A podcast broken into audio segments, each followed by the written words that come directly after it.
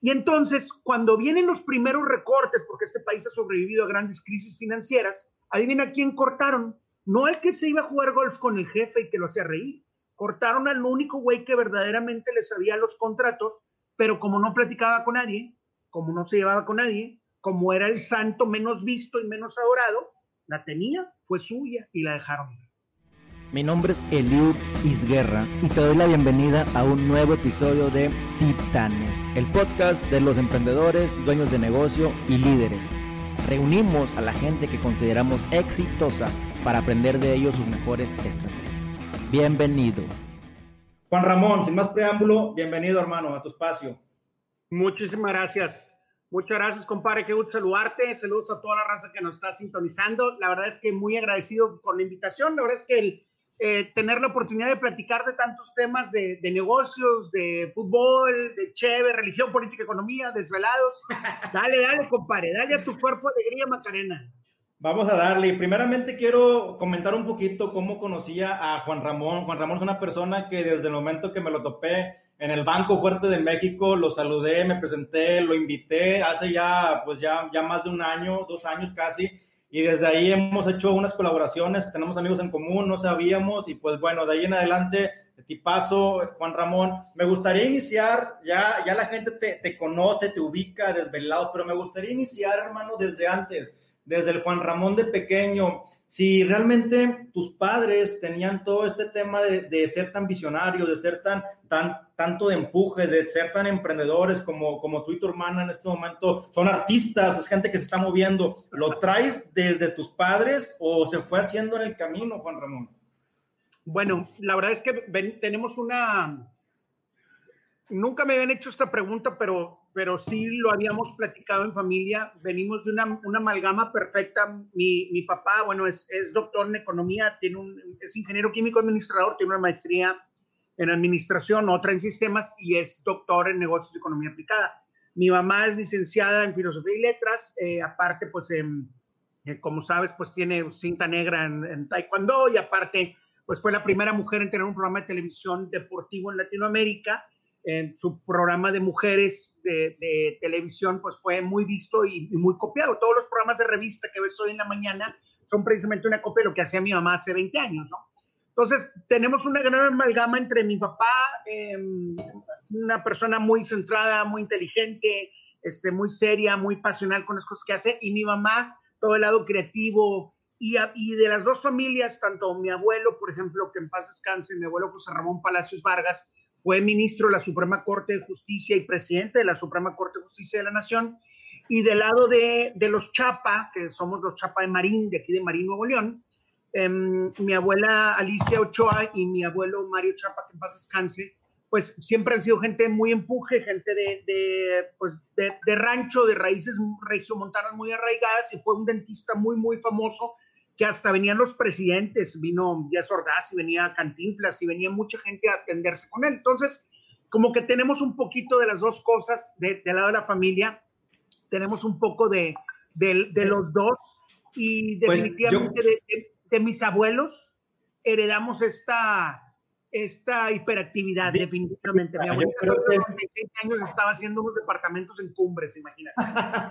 no, pero digo, todo se resume en disciplina, Juan Ramón, o sea, hacer la carrera de tu padre, lo que hizo tu mamá, además de, primeramente disciplina, y con disciplina puedes alcanzar muchas cosas, combinado con creatividad, con perseverancia y con sueños, hoy en día es pues todo lo que se ha mostrado eh, en tu familia. Y de ahí empiezo, porque yo sé que tú tienes una maestría, Juan Ramón, que no tiene nada que ver con, con lo que haces hoy en día, pero platícame de entrada eh, ¿Cómo es Juan Ramón en la educación? ¿Qué opinas de la educación? Y si tienes que hacer lo que realmente estudiaste o no.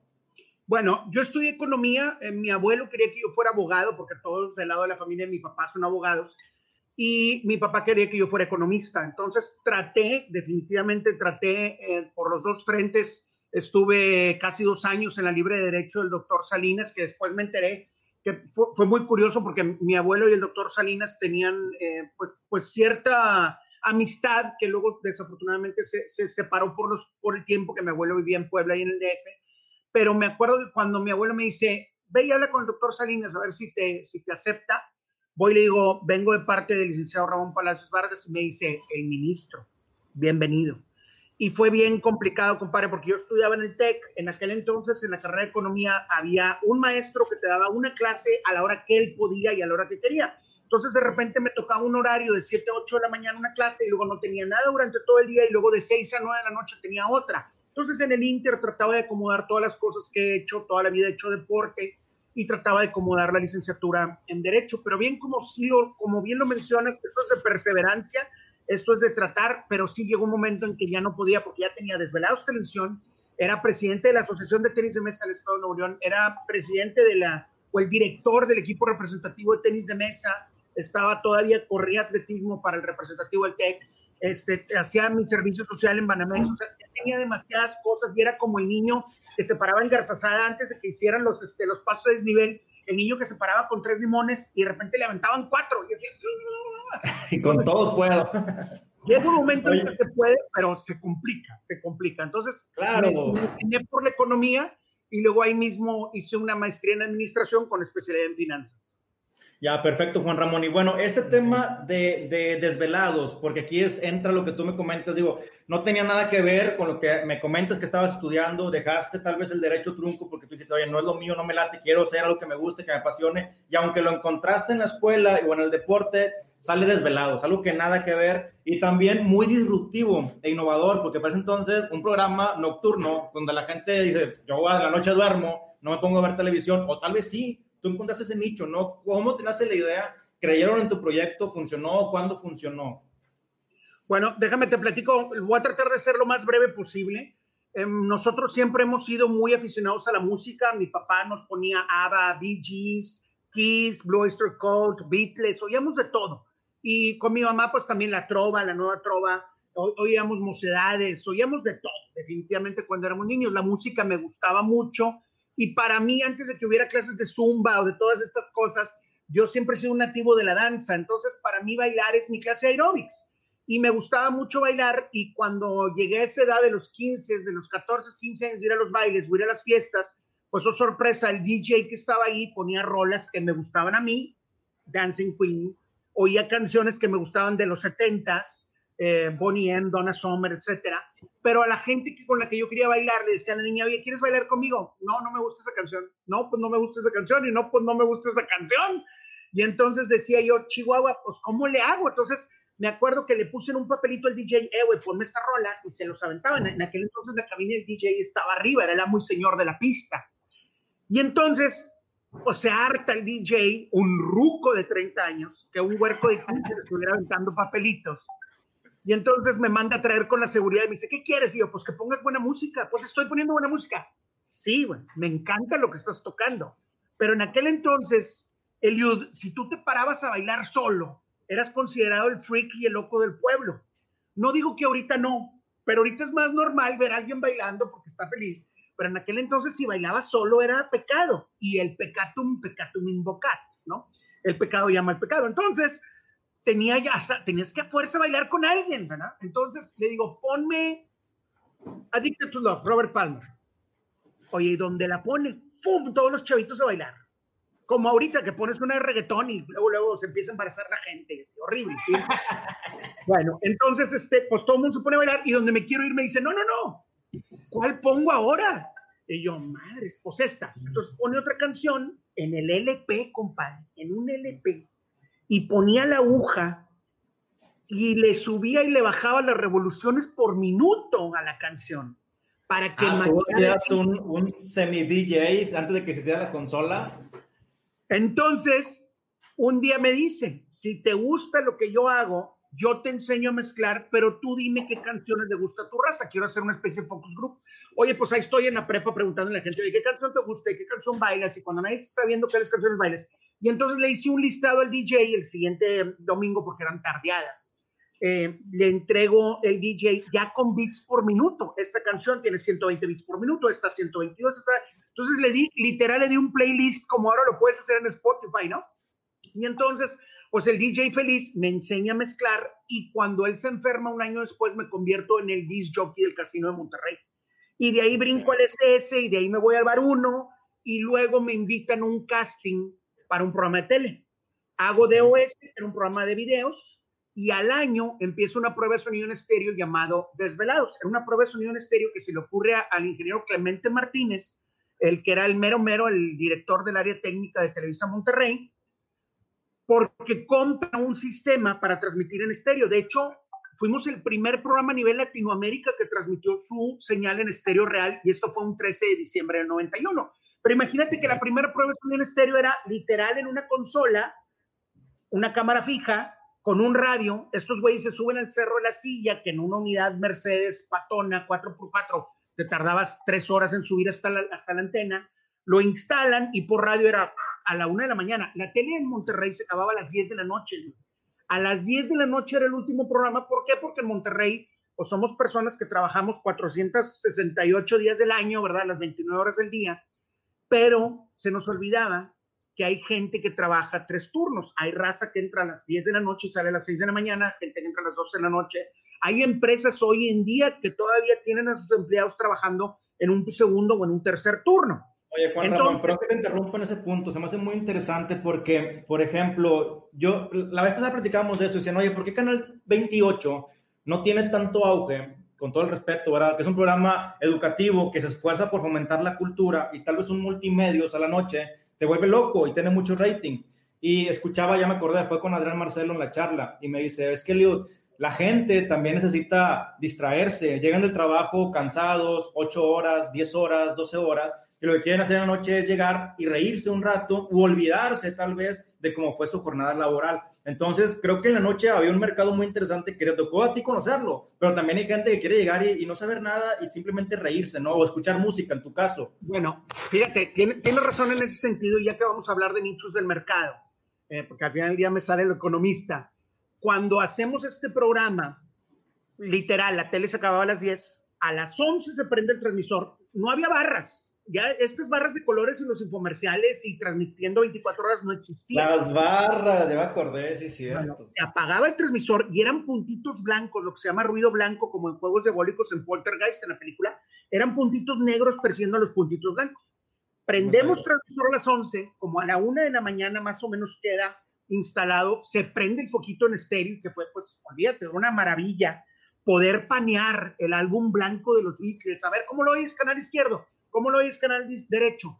Porque todavía hasta el 2003 la mayoría de las televisoras agarraban el canal derecho y duplicaban o el canal izquierdo y duplicaban. O sea, era un, estéreo simulado, no era estéreo real. Y esto lo hicimos en el 91. Bueno, cuando dicen, ya quedó, ya quedó, bájense el cerro en la silla. O si te tardas tres horas en subir, en bajar, y pues te perdió, te tardas dos, ¿no? Y entonces, yo jugando, jugando, ¿eh? Digo, para mi compadre Pepe Cárdenas, que está ahí arriba en el Cerro de la Silla, aquí está de 1991, Guns N' Roses, Sweet Child of Mine. ¿No?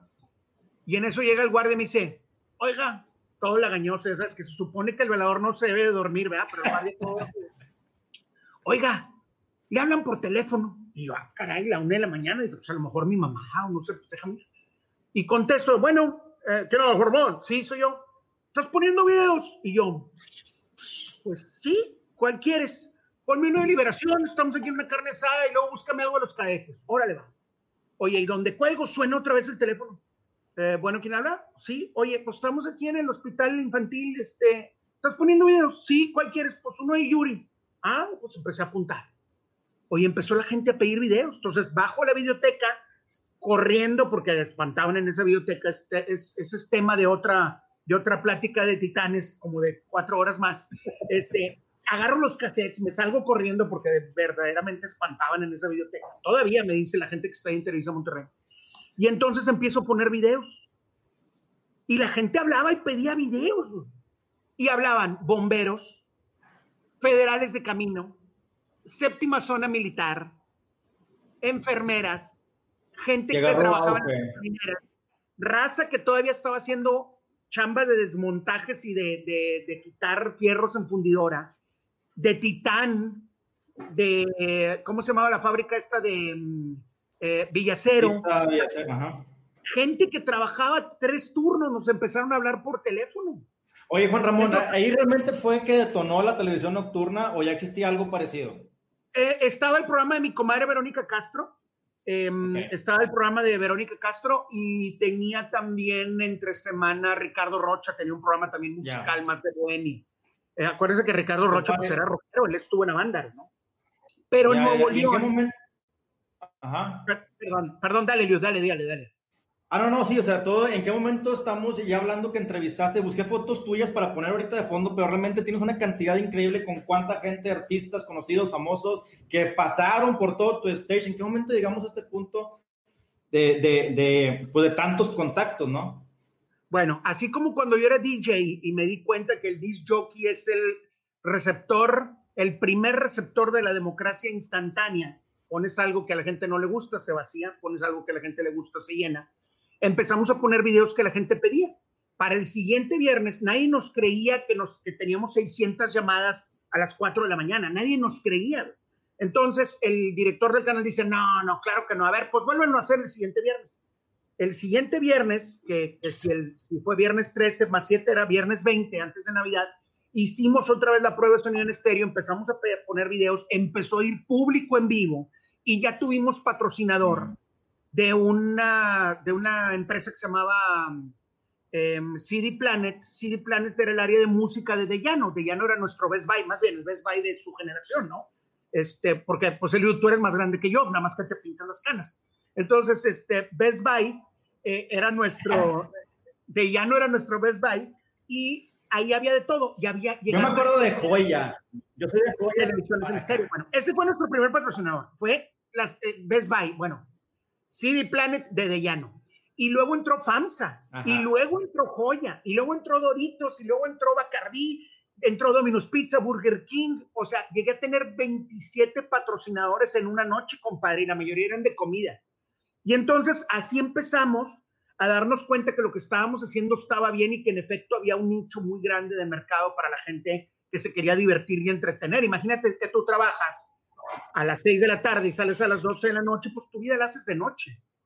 Claro. Oye, Juan Ramón, y digo, de ese tema podemos platicar de todo también, la gente que no creyó, la gente que te apoyó y, todo esto, pero me gustaría que platiquemos más cómo a Juan Ramón le ha servido el tema de JRP, cómo le ha servido el tema de, de hacer que la gente destaque de las relaciones sociales, las relaciones públicas que son para ti, cómo te han ayudado y hasta qué punto te han llegado en tu vida como casos de éxitos, como ejemplo, ¿verdad? Fíjate, de niño no me daba pena nada. Eh, tuve la oportunidad de hacer gimnasia olímpica por 10 años. Fui a muchos campeonatos nacionales. Tuve el honor de ser tres veces campeón nacional de gimnasia en la Academia de Gimnasia de mi mamá y con el profe Nicho de aquí en Monterrey, que nos entrenaba muy duro. Y él siempre nos decía, no le tengas miedo al aparato. O sea, estás compitiendo contra ti mismo, no contra los demás. Tú haz tu mejor esfuerzo. Y entonces sí, cuando, cuando entré a prepa, que medía unos 55, todo flequillo, con mis lentes grandotes de Hagrid Plotter, de, de, John Lennon, pues sí me ponía muy nervioso y sí era algo introvertido. O sea, lo que no era de huerco, porque mi primer programa de televisión lo tuve a los nueve años en el Canal 28, con un programa que se llamaba Juan Ramón el Espía, que era una especie de orientación vocacional. Pero en prepa sí me entró este síndrome del, del patito feo, no sé, eh, y si era un poco penoso, llegó un momento en que dije, no, desbloqueé, pasé, le, gané al boss, desbloqueé esa, esa actividad y pues tuve la oportunidad de que se me quitara y no tengo ese filtro ya. Entonces, este, ahí, ahí aprendí que al final del día em, sí vale más el que sabe más, el que estudió más, pero vale más el que conoce más gente. Nada te sirve ser el sabio del, pueblo si vives recluido en una montaña y te viene a consultar una o dos personas de vez en cuando al año. O sea, tienes que conocer a mucha gente para poder compartir tus experiencias y tener un millón de amigos y así más fuerte poder cantar. ¿En qué momento, Juan Ramón, te desbloqueas? ¿En qué momento cambiamos de ser introspectivo a ser extrovertido? ¿O cambiamos de tener pena a ser una persona que le gusta hablar y, platicar? ¿O en qué momento eh, nos da pena elogiar a alguien? Y ahora tú, por medio de los elogios, muy seguramente, eh, ayudas a tener más amistades, porque parte de esto es la empatía para poder conectar, eh, la inteligencia interpersonal y todo esto. Pero ¿en qué momento tú mismo te destrabaste? ¿Fue solo? ¿Quién te ayudó? ¿Cómo fue este proceso? Digo, yo leía mucho de Huerco, tenía un hambre muy grande de conocimiento entre los 10 y los 14 años, leía demasiado. Yo no empecé a ver la tele hasta ya que estaba en la tele. Yo oía mucho radio y leía mucho. y pues leía un poco de todo. No me acuerdo cuál fue el momento justo o qué lo detonó, pero debe haber sido eso que me daba pena platicar con, con X o Y chava o la veía yo en un nivel que decía, no, no, ella es un 10 y yo soy un simple 5. Y llegó un momento en que dije, a ver, pues el no ya lo tengo. O sea, lo peor que puede pasar es que me digan, no, güey, estás bien puñetes. Y gracias, bye, pues de perdido, ya lo tienes. Entonces, ver cómo sí. Y así fue como aprendí a buscar de, de, a toda manera el cómo sí. Y un día platicando con, con, precisamente una de estas chavas, me dice, oye, mi mamá da unas pláticas y conferencias para niños en, en, uh, en los municipios rurales, eh, donde habla precisamente de los peligros del alcohol y tú eres muy jovial y todo el mundo siempre piensa que andas, que andas borracho, que andas, porque en las fiestas estás baile, baile, brinque, brinque y no tomas, o sea, no tomas, no fumas. O sea, ¿cómo hiciste para vencer ese miedo y eres tan extrovertido que la gente confunde que, ese, que estás tomado. Entonces, ¿por qué no vas y hablas con los chavos? Y así empecé en el 87, mis 17 años, a hablar con raza de 16, de 15, de 17, a ver, unos tal vez más grandes, precisamente temas de no fumar y no tomar, ¿no? Sí, fíjate, yo no sé, yo no, te conozco obviamente desde la infancia, pero lo que yo creo es eh, que tú tal vez fuiste el tipo de estudiante, tal vez nerdillo, inteligente, con buenas calificaciones, pero que rompiste ese molde de ser el nerdillo eh, enfocado en algo y, nada más haciendo lo mismo y te abriste al mundo. No sé, corrígeme, ¿cómo fue Juan Ramón en sus estudios, no? Bueno, siempre he sido el nerdillo todavía, sigo siendo muy fan de Star Wars, este, soy fan de Dragon Ball Z, me gusta mucho el anime y el manga, o sea, sigo siendo muy nerd en, en ese aspecto. pero lo supe combinar con, con todos los deportes. Hice eh, seis años de Wushu y nueve de Full Contact, más, más los diez de, de, gimnasia olímpica. Estuve en borregos, jugué basquetbol, estuve en, de, en, atletismo, en tenis de mesa. O sea, como que me hice de muchos amigos. Y me acuerdo que la primera vez que mi mamá me dejó hacer una fiesta fue cuando cumplí 16 años en mi casa y era pues nada más la raza. Entonces, pues invité pues, a mis amigos del tenis de mesa, a los del atletismo, a dos o tres compañeros de economía. Digo, invité a todos, pero como éramos 11 en la generación, este, invité a todos. Y entonces imagínate, en mi fiesta de 16, pues, cada quien en su bolita, y les dije, ¿saben qué? No, a ver, no. Próximo año, cuando cumple 17, Open House, cada uno de ustedes mínimo tiene que traer a dos personas. Ahora se llama networking. Pero en aquel entonces era, quiero tener raza en mi fiesta, ¿no? La última claro. que hice de 30 años, imagínate de los 16 a los 30, cada 11 de mayo, no importa qué día fuera, era open house en mi casa. La última que hice antes de casarme, había 800 personas en, en el patio de la casa. Imagínate, compadre, wow. era un mega pachangón. Y había raza que llegaba y decía, yo los recibía a todos, ¿no? Y yo decía, oye, ¿dónde está la chévere? Ah, allá. Ah, ok. Agarraban un six y se iban. Y yo, ah, ok. O sea, ¿no?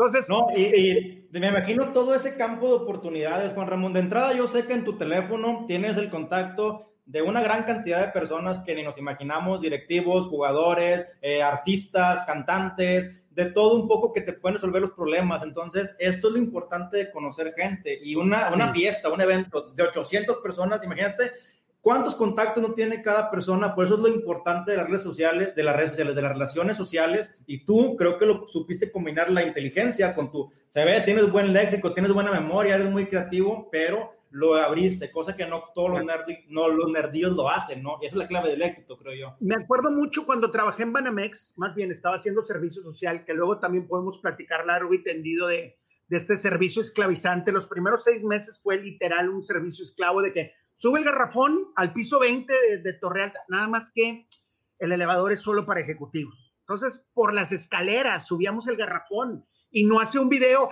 ay, es que me están tratando bien mal en un servicio social. O sea, no llorábamos por eso, de que le falta nacho, le falta queso a mis nachos en el estadio nuevo. O sea, no, pero bueno, ese es otro tema. A lo que voy a decir, bueno, cuando estaba trabajando en Mex, -huh. me acuerdo mucho que la única persona que le sabía perfecto a todos los contratos, yo entré al área de nuevos, nuevos productos financieros. Una empresa, un corporativo, en lugar de pedirle dinero prestado al banco, hacía una oferta pública, una colocación accionaria y recogía dinero del público. Colocaban acciones, tú tenías un tender, un papel que valía X cantidad de montos y luego se iba a la, Bolsa Mexicana de Valores a la especulación. ¿no? Pero el único que le sabía los contratos era un super ultra mega nerd abogado que se escondía mero atrás de un cubículo y cuando le hablaban sacaba la cabecita como ardillita de la pradera y la mamá le hacía el lonche y traía todavía su bolsa café y tenía 34 años y vivía con sus papás, que en aquel entonces era muy criticado. Hoy es una bendición, no pagas agua, luz, gas, teléfono, ni planchas, lavas sucias, ni trapeas, pero bueno, ese es otro tema. Y entonces, cuando vienen los primeros recortes, porque este país ha sobrevivido a grandes crisis financieras, adivina quién cortaron. No al que se iba a jugar golf con el jefe y que lo hacía reír. Cortaron al único güey que verdaderamente le sabía los contratos, pero como no platicaba con nadie, como no se llevaba con nadie, como era el santo menos visto y menos adorado, la tenía, fue suya y la dejaron. Y digo, caemos en un punto que se comparte mucho, es una opinión muy dividida porque la gente puede decir que no, es que si te vas a jugar golf, eres la mebotas. No, estamos hablando aquí de saber socializar de saber tener empatía, de saber platicar y saber qué platicar con la gente. Entonces, no como al punto que tú dices, no importa lo que sepas, no importa que te hayas graduado con 10.0 y con mención honorífica de la escuela, si no sabes aplicar tu conocimiento combinado con lo que te exige la sociedad, como persona, como ser humano, ¿verdad? Y la vida me fue poniendo muchos ejemplos. El, el, el libro de economía, de Economía 1, escrito por Paul Samuelson. ¿ok? Paul Samuelson, Premio Nobel de Economía. Oye, pues me toca, como siempre me ha gustado en todo, me ha gustado Paul Anthony Samuelson, me gusta meterme en todo. Organizamos un simposio de economía cuando yo recién estaba entrando y dije, vamos a traer a Paul Samuelson, órale, y entre todos hicimos equipo, fuimos, pedimos patrocinios y lo trajimos. Imagínate tener a nuestro Dios, es como si yo tuviera Funes Mori aquí o a, no sé, al chupete, ¿no? O sea, vamos a traer a Paul Samuelson. Y llega un rollo conseguir las traductoras, porque por, error supusimos que mucha gente hablaba inglés y no, otros vinieron de otras universidades. Entonces, pues una traductora en vivo, órale. Llega Paul Samuelson. ¿Cómo están? Buenas noches. Recién ganado el Premio Nobel de Economía. Abre su libro y se pone a leer. Bla, bla, bla, bla, bla, bla, bla, bla, bla, bla, bla. En el mismo tono monótono. Y ahí fue donde se me cayó, se me derrumbó este castillo de cristal que yo tenía alrededor de la figura de Paul Samuelson que para mí era un genio, pero cuando lo oí hablar y leer, dije, güey, ¿a qué lo trajimos? Si está leyendo su libro, pues yo ya lo leí, me lo encargaron de tarea.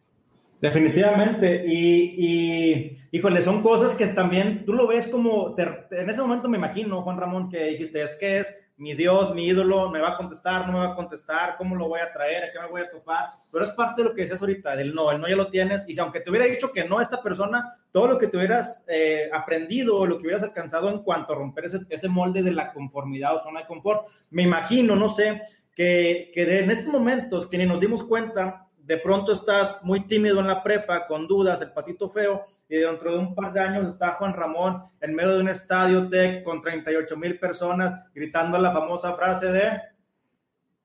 Este es el equipo, este es el estadio y esta es la mejor afición de la nación, la afición de los Rayados. Toda la gente, sí.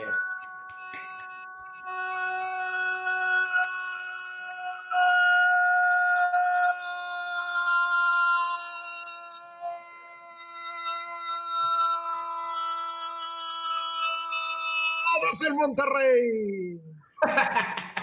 Yo pensé que se había quedado friciada la pantalla, compadre. el vamos, vamos, vamos, rayados, compadre. Eso se vamos, nacional, ¿no? ¿Ya existía un animador en los estadios o, no?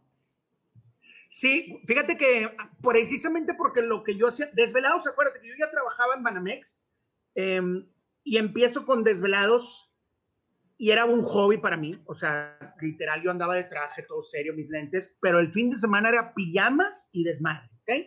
Rock regio, rap, peleas de rap, batallas, este, MCs bailando, o sea, era mi, mi desestrés el fútbol y el programa, ¿ok? Y entonces yo hacía cada vez que había un clásico, que en aquel entonces, si te acuerdas, tanto Tigres como Rayados, lo máximo que podíamos aspirar a veces era una liguilla. Sí había un campeonato en el 78, sí hubo un campeonato en el 86, pero lo máximo que podíamos aspirar era una liguilla. Entonces, cuando, cuando yo hago esto chusco, salía mi hermano gemelo maligno, José Ramón. Eh, maligno no porque le fuera a los tigres, ¿no? Sino porque siempre tiene que haber un gemelo bueno y uno malo. Y entonces yo salía vestido de rayado y me grababa a mí mismo vestido de tigre y sostenía un duelo de intelectos. Y, y pues nos tirábamos la carrilla siempre normal en los clásicos entre tigres y rayados. Pues un día lo ve el ingeniero Jorge Lankenau, se ataca la risa. Él ya había visto los tres programas que habíamos hecho con Rolling Stones, las entrevistas con Ozzy Osbourne, todo lo que habíamos hecho con Madonna, Michael Jackson y Paul McCartney. El rockero al final del día, estudiado en Wharton, que en paz descanse, el ingeniero Jorge Lankenau, me ve en el programa y me dice, güey, me ataqué de la risa, prendiste unas veladoras, qué risa. ¿Quieres venir mañana al estadio? Ya tengo locutor. Ellos tienen una voz increíble. Carlos, no me acuerdo del apellido, pero tiene una voz así de Darth Vader, o sea, de tiro de esquina, lo cobra, o sea, oh, entonces me dice el ingeniero, ya tengo locutor, necesito un animador, necesito que el jugador se sienta comprometido, que sienta la gente, que sienta la vibra y que todos hagamos una porra juntos y que nunca caiga el ánimo para que el equipo se salve y no se vaya de segundo. Entonces para, me lleva... para esto, Juan Ramón, tú ya conocías porras, ya conocías las secciones, ya conocías a la gente, ¿no? Sí, es que cuando yo entrenaba atletismo en el TEC, yo empecé a entrenar atletismo desde el 86, y una vez terminando estos recorridos que nos hacían, en esa foto que pusiste del estadio, nos hacían subir y bajar todas las escaleras en diagonal, darle varias vueltas al estadio, subiendo y bajando. Y un día estaba ahí el coach Juan Rosani, que en paz descanse, creo que estaba con el coach Treviño, acabando los entrenamientos de fútbol americano, y, y éramos pues, cinco o seis huercos de prepa, y nos dicen, oigan, este, tengo cuatro boletos para el partido de Rayados de, era, creo que era 10, 12, 14 de, de, enero del 86, ¿quién quiere ir? Y entonces dije, no, pues yo, yo, y empecé a ir a todos los estadios, empecé a ir desde ese día de, de la temporada 86 hasta el 9 de mayo del 99, falté solo a dos partidos en 13 años, y siempre me senté en donde mismo, ahí en preferente, con la porra de Alonso, abajo de la porra del Tiquití, a un lado la barra catarra, de Furia Rayada, Explosión Rayada y la Adicción. Y ahí voy, Juan Ramón, a ese punto, porque cuando tú llegas a un puesto de animador, estás en un puesto de líder que va a mover las masas, 37 mil almas aproximadamente, pero eh, viéndolo en tema de negocio, para poder llegar a un puesto alto o un puesto que puedas mover a la gente, debes conocer dónde estás parado y qué es lo que sucede en el campo de batalla, por así decirlo. Y yo me acuerdo cuando iba al estadio, obviamente escuchaba tu voz que decía, y la porra catarra, y la porra de arriba, y la porra no sé qué, porque tú conocías dónde estaban ubicados, les hablabas por su nombre y hacías que actuaran. Creo que esa parte de liderazgo, de una forma metafórica, lo llevaste a cabo, te sirvió, me imagino, ¿no? La verdad es que el, yo me di cuenta desde el principio que cuando mandabas saludos a las porras, las porras respondían y era más fácil para mí, pues el amor con amor se paga. Poder decir, oigan, me ayudan con una porra, venga, la barra catarra, todos. Y la barra catarra te decía, ah, nosotros, venga. Y se paraba la raza, ¿no? Y aparte, te digo, estuve 13 años con mi familia de los sábados. Para la gente que nos está viendo en otras partes, como en Nueva York, estoy checando aquí en el chat de, de Facebook, la gente que nos está viendo en otras partes, en Nuevo León, el fútbol es religión. Y mis amigos, mi familia de los sábados, me regañaban más por no ir al partido, por haber faltado un juego el sábado, que porque no me habían visto en misa el domingo, ¿no? Entonces era, era muy divertido poder estar ahí y cuando llegué a estar en cancha era una responsabilidad tal que yo ya la tenía con mis patrocinadores y mi audiencia en Desvelados. Sencillamente la trasladé al espacio precisamente de la, de la cancha. Claro, claro, claro. Y ahora, Juan Ramón, tú que estás muy comprometido con el tema de fútbol, digo, bueno, una pregunta así, así medio, medio interesante. yo, yo, me operé desde hace muchos años. Ah, no era esa pregunta, era otra. no, no, mira, la gente llama al fútbol la medicina de los tontos. ¿Tú qué opinas del fútbol? ¿Qué es para ti el fútbol? ¿Y qué te ha dado el fútbol, Juan Ramón? Mira, desafortunadamente eh, la gente que generalmente opina y se convierte a veces en líder de opinión tiene una, una visión medio cerrada de muchas cosas. No digo que todos, pero Karl Marx decía que la televisión era el opio de las masas, ¿no? Este, y antes de él probablemente alguien habrá dicho que radio, y, y así, así pasa, así como se criticaba a los Beatles porque traían el pelo largo, después se criticaba a los setenteros y luego a los rockeros de los ochentas y luego a los noventeros, ¿no? O sea, es normal dentro de cada generación que haya el, el ídolo y la antítesis y el héroe y etcétera, ¿no? Eh, sí se ha dicho siempre que el fútbol de alguna manera es como que el, opio, nuevo opio de las masas. Lo cierto es que es un deporte, un deporte más, a mí me gustan todos, practiqué hasta arquería, estuve en el club de ajedrez del TEC, o sea, me gustan todos los deportes, pero para mí el fútbol reunía muchas características que luego me dio el box o, que superó el tenis de mesa en su momento, porque en el tenis de mesa pues necesitas los reflejos de un esgrimista, la velocidad de un boxeador y obviamente la condición física de un maratonista, ¿no? El tenis de mesa jugado a nivel profesional, pues es una disciplina muy complicada y necesitas estar al 200% físicamente. Pero me gustaban todos los deportes y sí, de alguna manera me di cuenta que el fútbol sigue moviendo masas. Y te voy a poner un ejemplo bien claro. Chris Bergman, anchor, comentarista de los primeros que hubo en ESPN, eh, el famoso Chris que estaba en la NFL, cuando él hace comentario en Francia 98, él dice, mientras que nosotros en el Super Bowl tuvimos 111 millones de personas conectados viendo el espectáculo deportivo más grande del planeta. En la final del fútbol de Francia 98 hubo 998 mil conectados. Y él termina su editorial diciendo, tenemos que pasar más fútbol, soccer. Y de premio, ESPN le dan un mes de suspensión. pues sí, digo, todo lo que... Y sigue siendo el deporte más jugado en el mundo. Sí, claro, y como tú comentas, digo, realmente aquí en Monterrey el fútbol viene siendo estar con la familia, la carnita asada, el momento para ponernos al día con el hermano, con el cuñado, de, cómo te fue en la semana, qué ha pasado. Y pues bueno, si puedes gritar por ahí y emocionarte, pues también ocupas vibrar de emociones como ser humano, ¿no? Oye, Juan Ramón, a ti en todo esto, una carrera exitosa, no entramos a detalle en cada proyecto que tienes, sé que también estás con Eureka Media, con el tema de las redes sociales, Platícame un poquito qué es para ti la comunicación, cómo ha cambiado y después de esta pandemia, qué es lo que tenemos que estar haciendo para poder estar en, los ojos y en los comentarios de todos. Voy a tratar de ser lo más breve posible. He tenido la oportunidad de tener charlas empresariales y corporativas con, con gente en Colombia, en Bolivia, en Venezuela, en Argentina, que se han conectado vía Zoom eh, en estos especie de seminarios de, de webinars pagados y precisamente lo que yo les he tratado de decir, y es algo que hice desde Desvelados en 1996, fuimos el primer programa de televisión en transmitir su señal por Internet.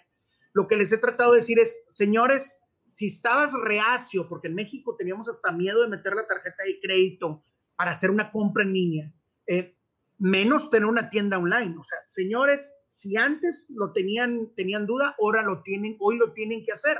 Tú no me creas a mí, chécate las estadísticas, por ejemplo, de Hootsuite Hootsuite es un deck multiplataforma donde puedes publicar en diferentes redes sociales.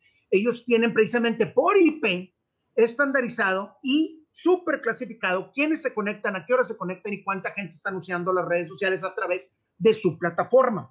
Nada más en México, de marzo a abril, aumentó un 87% el uso del celular. 87% el, el uso del celular por persona.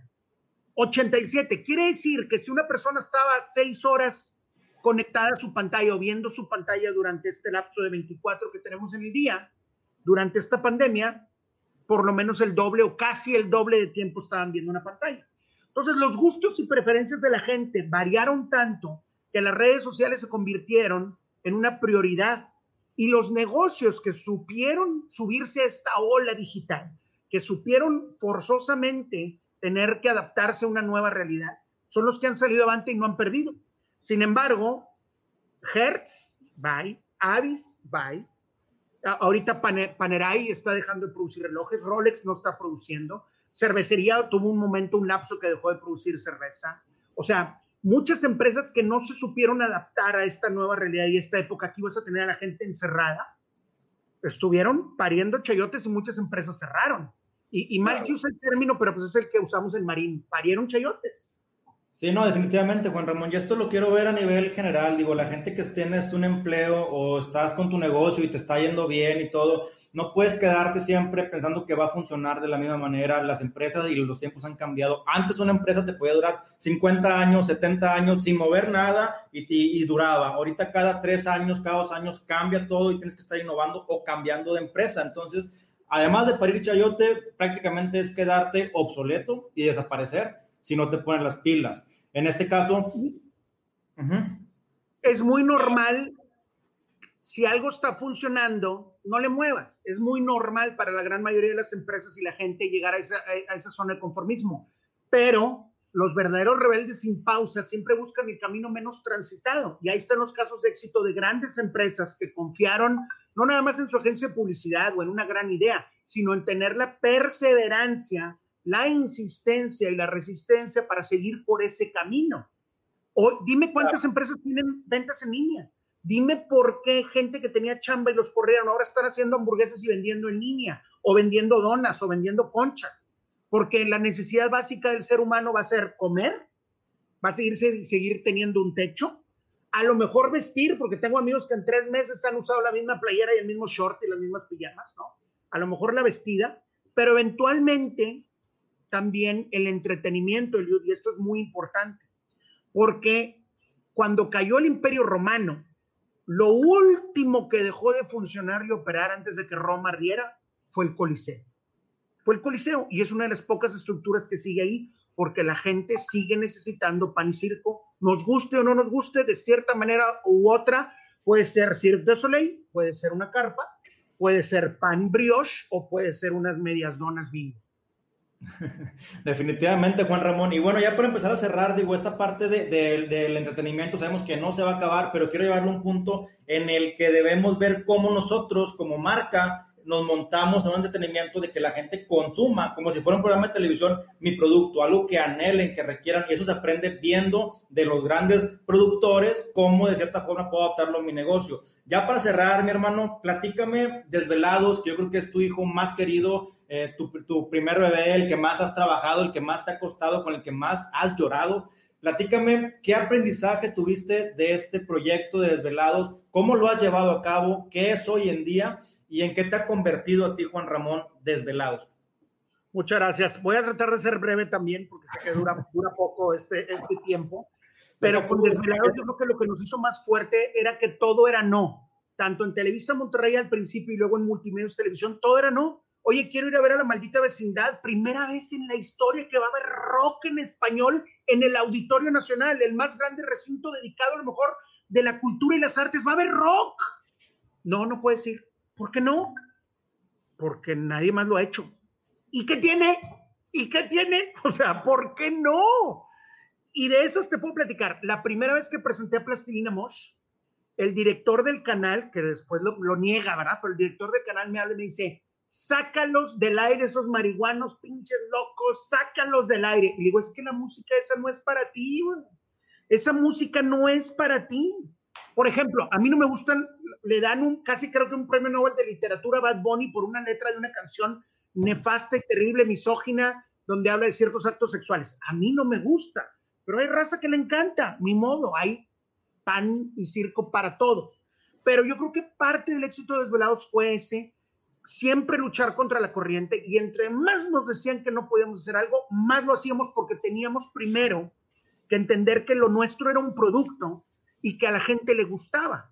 Y que si la gente lo quería seguir consumiendo, nosotros teníamos que darle al cliente lo que pedía, cuando lo quería y en el momento que lo quería. Entonces, la gente votaba de todo, los videos, los grupos que se presentaban, los tours. Oye, tengo presupuesto para ir a ver a Rolling Stones en el Alamodorma, a Britney Spears en Las Vegas, a los Backstreet Boys en San Antonio, este, o en Houston, perdón, o a Shakira en el DF. ¿A dónde quieren ir? Y la gente votaba sin haber redes sociales y hacíamos este tipo de votaciones. Entonces, aprendimos primero que tienes un compromiso muy grande con tus clientes. ¿Quién es tu cliente? Tu audiencia. Ese es tu primer compromiso con tu cliente. Y dos, con tus patrocinadores, porque si no hay patrocinadores, no comes. Así de fácil. No, y aparte que lo más importante, compadre, te hacía feliz. A ti te, es lo que te gustaba, lo que te apasionaba y es lo que se refleja. O sea, lo, lo, compartes en el escenario, lo compartes en tu voz, lo compartes en tu rostro. Entonces, creo que es el paso más importante y se ve reflejado en Desvelados, que hoy en día, pues no ha caído, sigue vigente.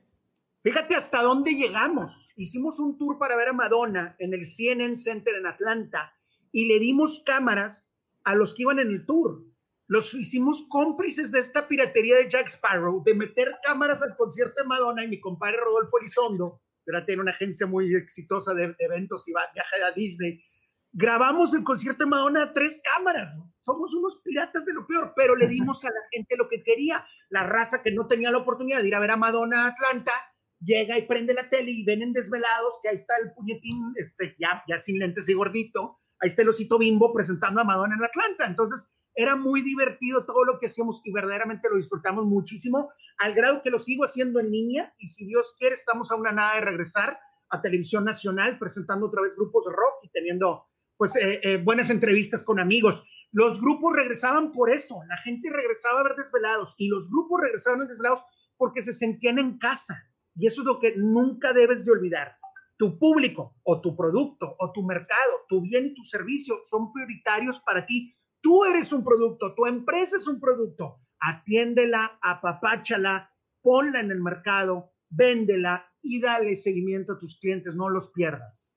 Definitivamente, Juan Ramón, me encanta este cierre. Creo que eres eh, un gran ejemplo del camino menos transitado por todo lo que has vivido. Eres un innovador nato desde tu familia, viene ahí. Es una mente terca, una mente tan creativa, una mente tan inquieta que cada que hablo con Juan Ramón, o sea, a veces no sé ni cómo cacharte el hilo, pero estás muy revolucionado, lo cual pues te felicito y eso va a hacer también que nos ayudes a nosotros para poder teniendo, eh, seguir teniendo nuevos proyectos, buenas ideas, buenas rolas y todo un producto general. La gente que le interese temas de marketing, Juan Ramón es el indicado, el expertise, redes sociales, Eureka Media, el CEO Juan Ramón, más que la experiencia, la pasión que le mete. Compadre, gracias por tu tiempo, nos despedimos, ¿con qué te gustaría que nos fuéramos? Pues con un video de. No, no te creas. No, este, pues. nos despedimos eh, dándole las gracias a toda la gente que estuvo conectada: Marcia Guadalupe, Indalecio García, Rodolfo Elizondo, Daniel Vela, Eder Guerra, eh, Griselda, Adam Sánchez, a toda la gente que se conectó, les mandamos un abrazote, estoy para servirles. Búsquenme en mis redes sociales, JR Palacios Chapa, soy muy tuitero.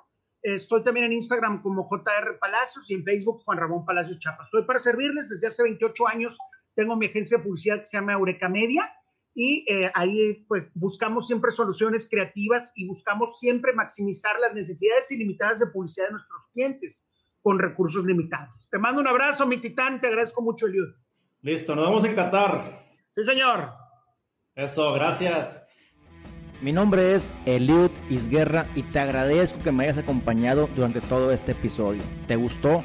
Compártelo con tus amigos y sigamos creando una comunidad más fuerte. No te pierdas cada lunes un capítulo nuevo y también suscribirte en Apple Podcast y en Spotify. Además, también queremos siempre saber de ti. Si nos escuchaste, comparte tu historia en Instagram, arroba Titanes Podcast, para poder estar más en contacto contigo. Muchas gracias. Nos vemos el lunes.